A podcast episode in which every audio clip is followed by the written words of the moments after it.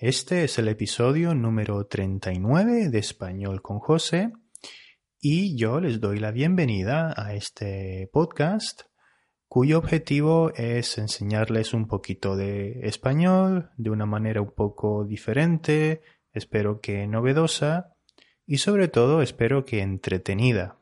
Es lo que intento, pero siempre desde un punto de vista educativo y, eh, útil, sobre todo útil. Aprender también de una manera activa es lo que yo siempre eh, propongo y lo que yo siempre aconsejo si es que de verdad quieres aprender español.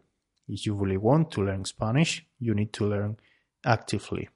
Si quieres aprender español de verdad, realmente, if you really want to, si realmente quieres aprender español, tienes que hacerlo activamente, activamente, ¿vale? Puedes escuchar los podcasts con atención, puedes hacer ejercicios, puedes tener clases, pero um, algo que tengo cada vez más claro, algo que yo personalmente tengo cada vez más claro, cada vez más, más y más, ¿vale? Más y más claro, algo que tengo cada vez más claro es que hay que aprender activamente, ¿eh? prestando atención a lo que oyes, a lo que ves y a lo que aprendes.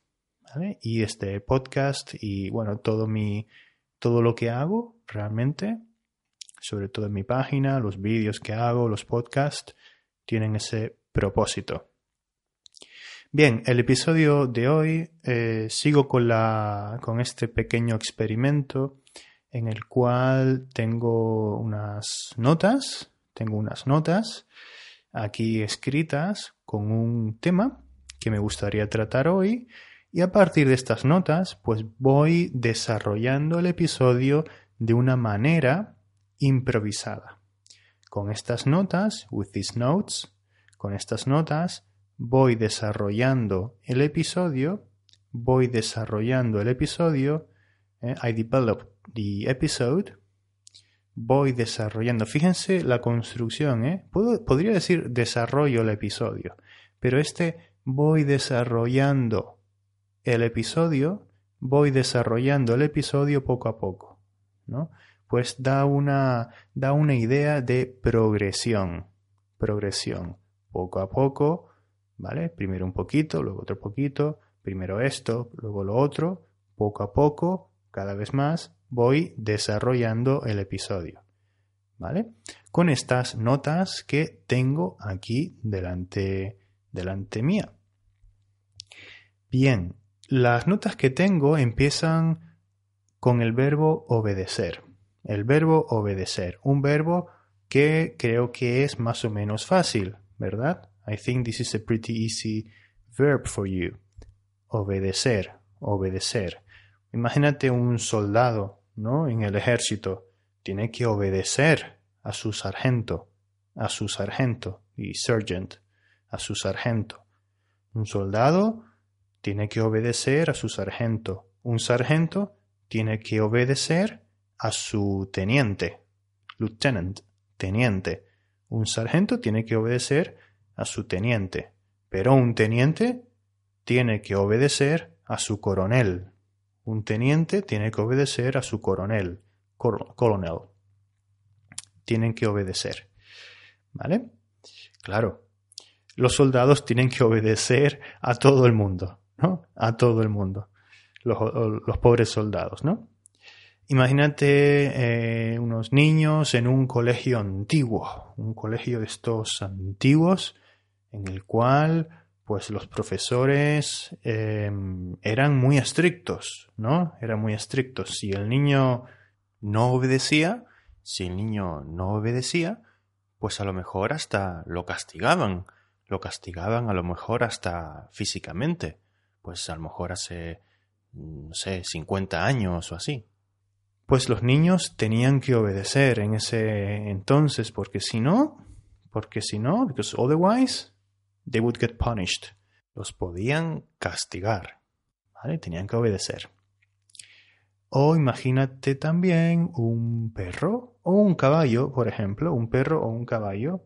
Un perro, pues, eh, tiene que obedecerte, ¿no? Tiene que obedecerte para que, pues, eh, no se haga caca en casa, por ejemplo, eh, pues lo tienes que amaestrar. Tienes que amaestrar al perro para que no haga sus necesidades en casa, por ejemplo. Y el perro tiene que obedecer, ¿no?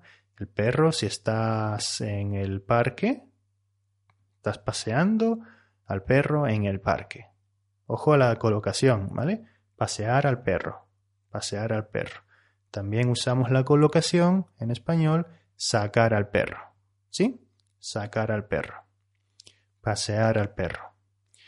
Pues si sacas al perro al parque y lo sueltas, lo sueltas, if you release it, si lo sueltas, es decir, quitas la correa, quitas la correa, you remove the lead, you release the dog, ¿vale? Liberas al, al, perro, sueltas al perro mejor, ¿vale? Sueltas al perro, soltar, ¿sí? Verbo soltar. Sueltas al perro en el parque. Bueno, pues cuando quiere volver a casa, tienes que llamar al perro, ¿no? Tienes que llamar al perro. Con un silbido, por ejemplo. Y el perro viene, ¿no? qué mal, qué mal mi silbido, improvisado. ¿Vale? Pues llamas al perro y el perro tiene que obedecer, tiene que volver a donde estás tú. ¿Vale?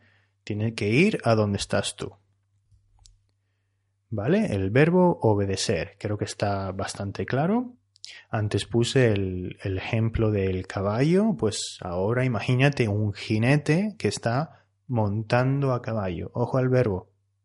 Montar a caballo. Bueno, pues en este caso el caballo tiene que obedecer al jinete, ¿no? Tiene que obedecerlo para que el jinete pues no se caiga o no vaya el caballo a donde él quiera. ¿Vale? El caballo tiene que ir a donde el jinete dice, el caballo tiene que obedecer al jinete. ¿Vale? Bien, pues nada. Em, imagínate ahora un niño maleducado. Un niño maleducado. Un niño que no obedece.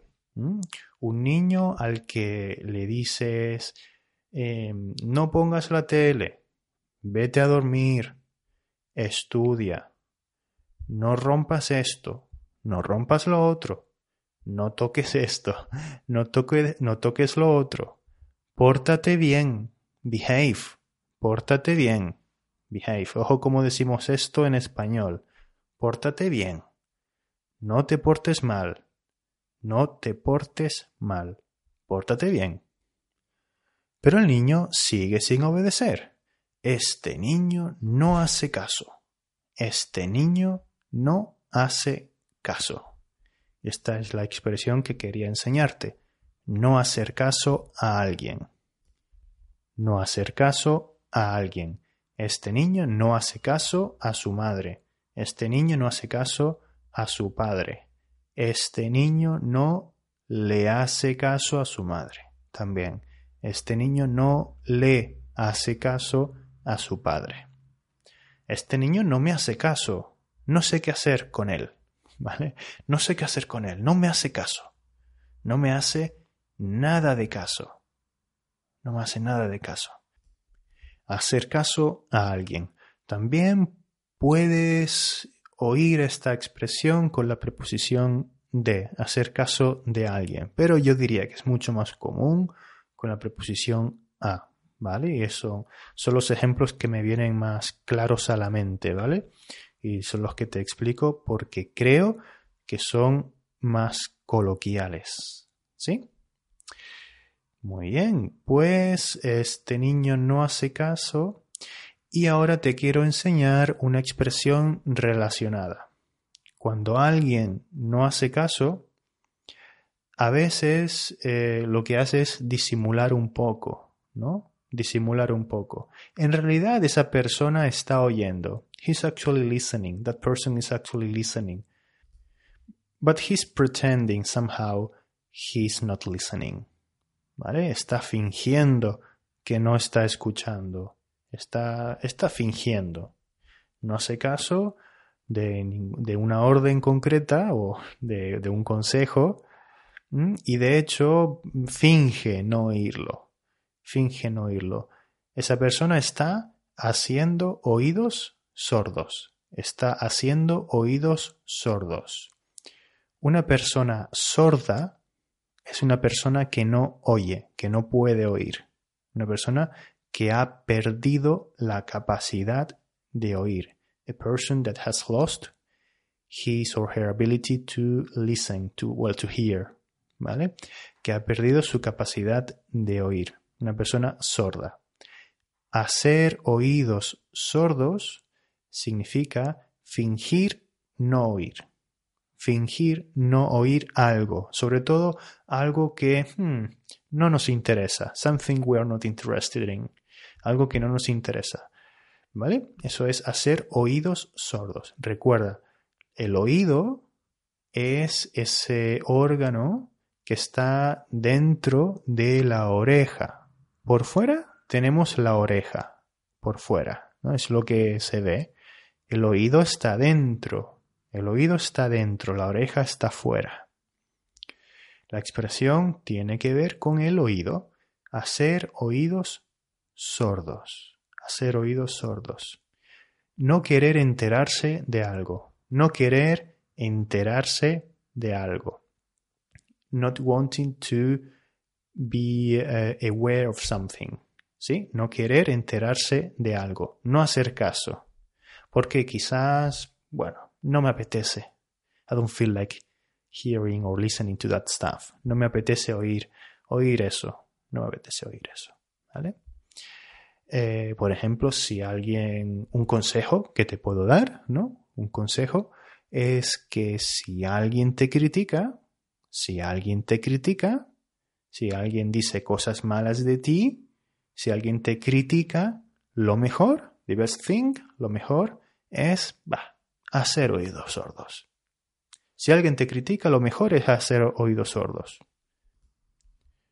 De hecho, a mí particularmente, si alguien me critica, bah, yo siempre hago oídos sordos. Me entra por un oído y me sale por el otro. Me entra por un oído y me sale por el otro. Esa es una expresión, ¿vale? Esa es otra expresión añadida a la de antes, ¿vale? Hacer oídos sordos. Y luego tenemos esta otra expresión que también pues te puede servir para mejorar tu español. Cuando algo no me interesa oír o cuando alguien me critica, sobre todo, cuando alguien dice cosas malas de mí a mí no me interesa oírlo, pues digo, ah, me da igual lo que diga, me da igual, me da igual lo que diga. I don't care what he says. Me da igual lo que él diga. Ojo a la expresión, me da igual lo que él diga. I don't care what he says. Me da igual lo que él diga. Me entra por un oído y me sale por el otro. Lo que él diga me entra por un oído y me sale por el otro. ¿Vale? Bien, pues nada, esa es la expresión, eh, la última expresión, de hecho, que les quería enseñar. Y nada, aquí acaba el episodio un episodio, una vez más, no improvisado, eh, cuasi improvisado, podría decir realmente, eh, que espero que les guste. Espero que les guste. El otro creo que estuvo bastante bien. Este igual ha sido un poco más caótico, pero creo que al ser más espontáneo es un poquito más real, más natural y creo que de alguna manera es beneficioso para ustedes. Ya me dirán, yo espero su feedback. Y nada, yo acabo aquí para no extenderme demasiado. Espero que estén bien, espero que estén aprendiendo mucho y nos vemos en el próximo episodio de este que es tu podcast o un podcast más realmente de los muchos que hay, pues para aprender español. Espero que así sea. Un saludo.